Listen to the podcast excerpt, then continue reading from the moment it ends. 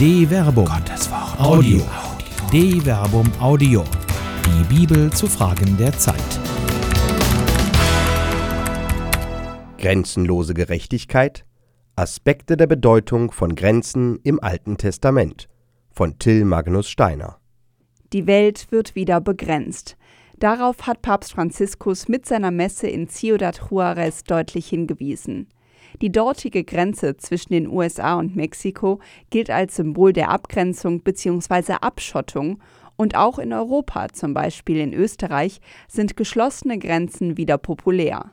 Von alters her dienen Grenzen der Sicherheit und auch die Bibel kennt keine grenzenlose Gerechtigkeit. Grenzen bedeuten Ordnung.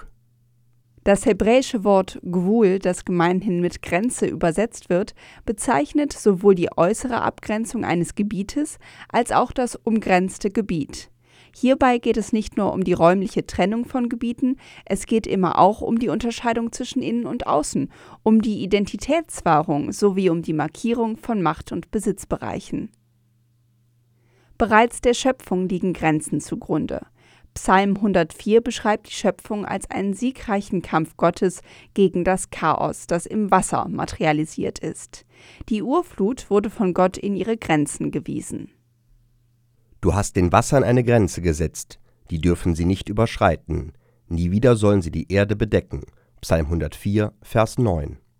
Nicht nur bändigen die klaren Grenzen die Gefahr, sondern sie wandeln auch die Wasser zu erfrischenden Quellen. Du lässt die Quellen hervorsprudeln in den Tälern. Sie eilen zwischen den Bergen dahin. Allen Tieren des Feldes spenden sie Trank. Die Wildesel stillen ihren Durst daraus. An den Ufern wohnen die Vögel des Himmels. Aus den Zweigen erklingt ihr Gesang. Psalm 104, Vers 10 bis 12. Nichtbeachtung von Grenzen bedeutet Ungerechtigkeit. Die Schöpfungsordnung basiert auf Grenzen. Gleiches gilt für die Gesellschaftsordnung. Der Privatbesitz wird durch das alttestamentliche Recht klar geschützt. Die Landverteilung Gottes gilt als unverrückbares Gesetz. An deinem Erbbesitz, der dir in dem Land zugeteilt werden soll, das der Herr dein Gott dir gibt, damit du es in Besitz nimmst, sollst du die Grenzmarkierung zu deinem Nachbarn hin, die die Vorfahren errichtet haben, nicht verrücken. Deuteronomium Kapitel 19 Vers 14 Derjenige, der es wagt, Grenzen gewaltsam zu verrücken, wird mit einem Fluch belegt.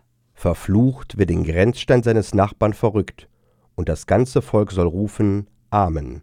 Deuteronomium Kapitel 27 Vers 17. Ein Grundsatz, dem das ganze Volk zustimmt, denn Grenzen bedeuten Frieden, beziehungsweise sie dienen ihm. Befriedete Grenzen bedeuten Sicherheit. In Psalm 147 wird Gott gepriesen, dass er Jerusalem durch Riegel und Grenze gesegnet hat und es der Stadt wohlergehen lässt. Jerusalem, preise den Herrn, Lob singe, Zion, deinem Gott. Denn er hat die Riegel deiner Tore festgemacht, die Kinder in deiner Mitte gesegnet, er verschafft deinen Grenzen Frieden und sättigt dich mit bestem Weizen. Psalm 147, Vers 10 bis 12. Dort, wo Grenzen nicht beachtet werden, herrscht Ungerechtigkeit. Dort gilt das Gesetz des Stärkeren, gegen das Iob seine Stimme erhebt. Warum hat der Allmächtige keine Fristen bestimmt? Warum schauen die ihn kennen seine Gerichtstage nicht? Jene verrücken die Grenzen, rauben Herden und führen sie zur Weide. Den Esel der Weisen treiben sie fort, fänden das Rind der Witwe, vom Weg drängen sie die Armen, es verbergen sich alle Gebeugten des Landes. Iob Kapitel 24 Vers 1 bis 4. Als erste Schandtat benennt Iob das Verrücken von Grenzen und damit den Raub der Sicherheit und Freiheit. Es ist eine alte Weisheit, dass besonders für die Schwachen, die sich nicht verteidigen können, Grenzen überlebenswichtig sind. Verschieb nicht die alte Grenze, dring nicht in die Felder der Weisen vor, denn ihr Anwalt ist mächtig, er wird ihre Sache gegen dich führen. Sprichwörter Kapitel 23 Vers 10 bis 11.